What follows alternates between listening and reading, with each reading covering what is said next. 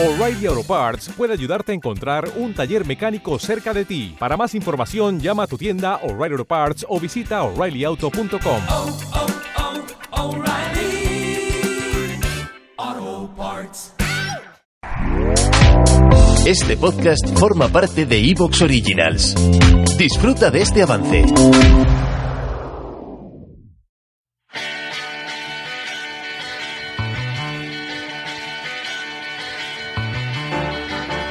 Destino RX, tu podcast de cine y televisión.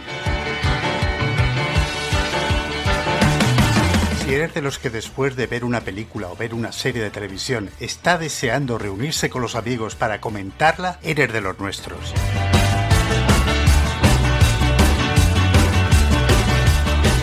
Escucha Destino Arrakis y te sentirás dentro de una tertulia cinematográfica o seriéfila. Bienvenidos.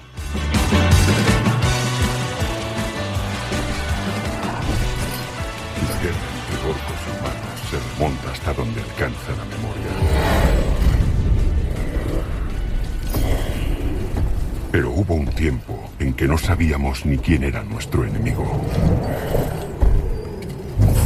O lo que esa malvada magia verde, el Fel, nos había hecho.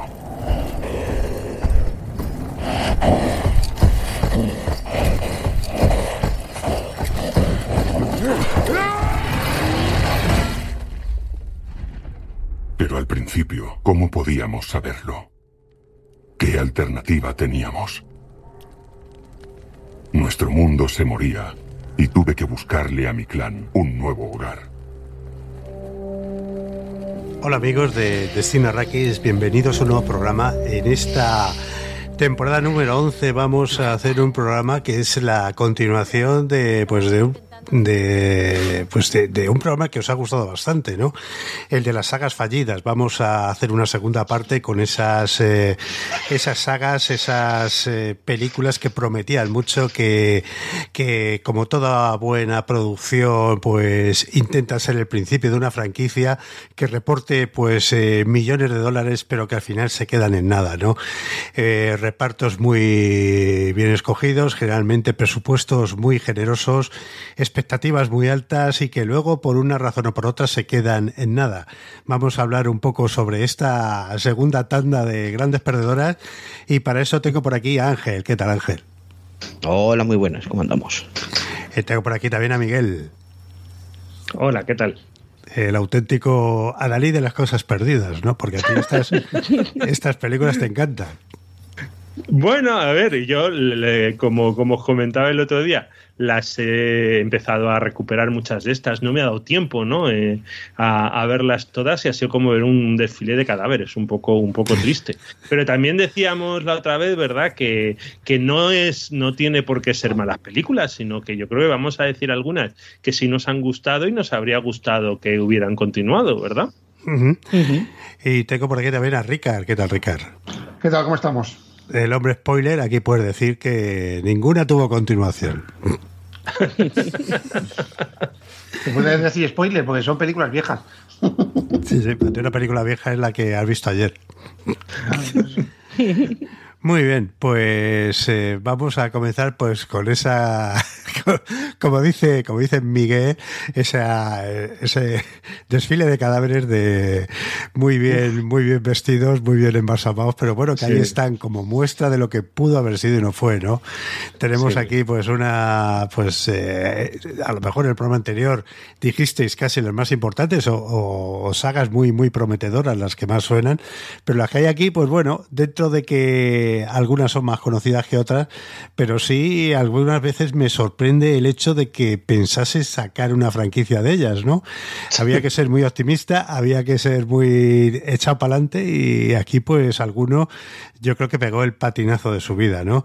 Eh, si queréis empezamos aquí con una película que yo no vi, esta la vais a comentar vosotros y que fue un, digamos, un patinazo bastante, bastante importante, un pie en el tiempo, ¿no? Una producción de Disney dirigida dirigida por Ava DuVernay, que es una que es una directora muy competente, tiene cosas muy interesantes.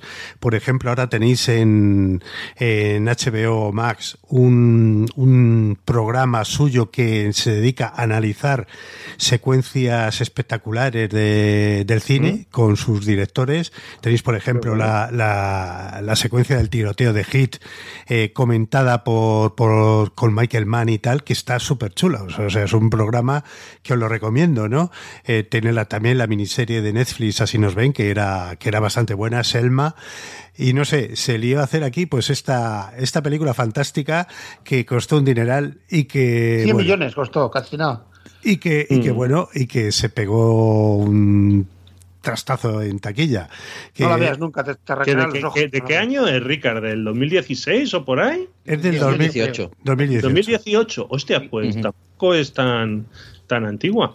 La verdad que es un espectáculo interestelar de lo más hortera y bochornoso. O sea, eh, es que no tiene emoción, aburre hasta decir basta. O sea, eh, eh, la ópera Wish esta sale con un vestuario y un maquillaje y unas cejas de purpurina que dan risa verla.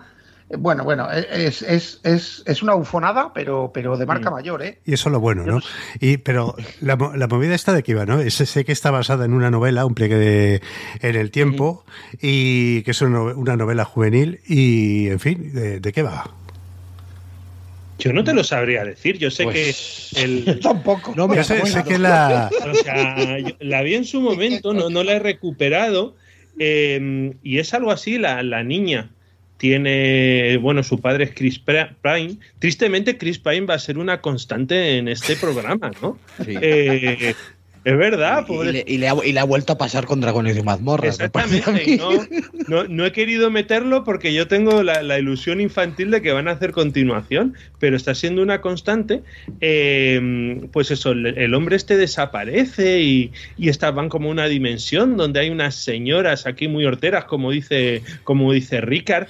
Eh, tiene un hermano, además, cada miembro de la familia es de una raza distinta, porque la madre es negra, el padre es blanco, ella es mestiza y el hermano es latino es una cosa súper extraña y, y además como juega con, con la emoción y con la sorpresa de unas imágenes pues que a día de hoy no, no sorprenden para nada. Recuerdo una imagen de los niños volando al lado de una Oprah Winfrey gigante y tocándole aquí la mejilla como si fuera algo que a día de hoy nos sorprendiese, ¿no? No sé, no, no, no- tengo, no tengo más que recuerdos fugaces de esta película que, que fue un- un una tremenda castaña. Y yo creo que también, eh, por algunos títulos que vamos a mencionar, otros que hablamos en el anterior programa, como el propio Don Carter y tal, eh, hostia, Disney se ha pegado buenas leches, ¿eh? Luego nos, nos quejamos de que solo hacen Star Wars y superhéroes porque dices, es que cuando se la han jugado muchas veces, la, la han tenido. Sí, sí, no, y además en este caso, pues eso, o sea, jugaban eh, el libro por igual aquí en, en España no es, no, no es tan conocido y tal, pero, pero en Estados Unidos tiene, aunque es tiene ya sus años, creo que es de los años 60 el libro y tal. Sí. Pero tiene ahí su, su fandom, ¿no? Y de hecho, pues había ahí bastante ilusión entre la gente por ver la adaptación y tal. Y, y- y yo creo que el mayor problema de la película es lo que estamos diciendo, que es que eh, eh, es completamente olvidable. O sea, es que la ves y a los 10 minutos ya, ya, mm, Mm. pues no te ha enganchado nada lo que te ha contado. Visualmente tampoco tiene nada eh, que se te quede en la memoria más allá del vestuario de Oprah Winfrey. Y, Nada que se te quede en la memoria para bien. Eso, más allá de un par de, recuerdo un par de detalles y tal, así, más allá, sobre todo los escenarios y eso, pero, pero sí, es, es muy anodino todo, esencialmente. Los personajes igual, no había nada que, que Es que nadie los que diálogos te- son los diálogos eran tremendamente malos. Luego unos primeros planos, una música machacona del Ramin este de Hawái, recuerdo que, que, que del, del Pacific Rim, del Juego de Tronos además, que no me gustaba nada, o sea, la metían como, como con calzador.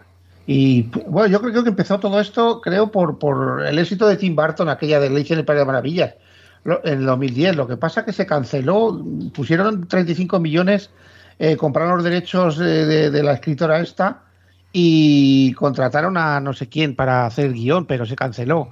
Y años después algún iluminado en el 2018 dijo, vamos a retomar esto. Pero vamos, encima van y sacan 100 millones de debajo de, de la alfombra, no sé. Le sobrará el dinero a esta gente para hacer una mierda como esta tan grande. Mm.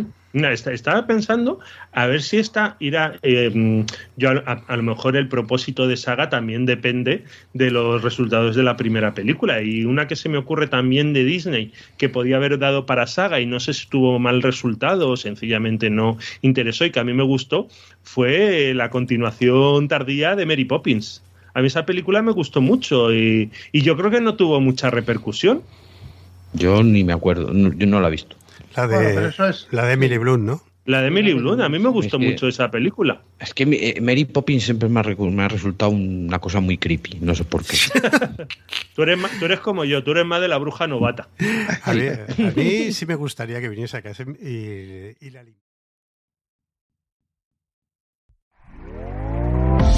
¿Te está gustando lo que escuchas? Este podcast forma parte de Evox Originals y puedes escucharlo completo y gratis desde la aplicación de Evox. Instálala desde tu store y suscríbete a él para no perderte ningún episodio.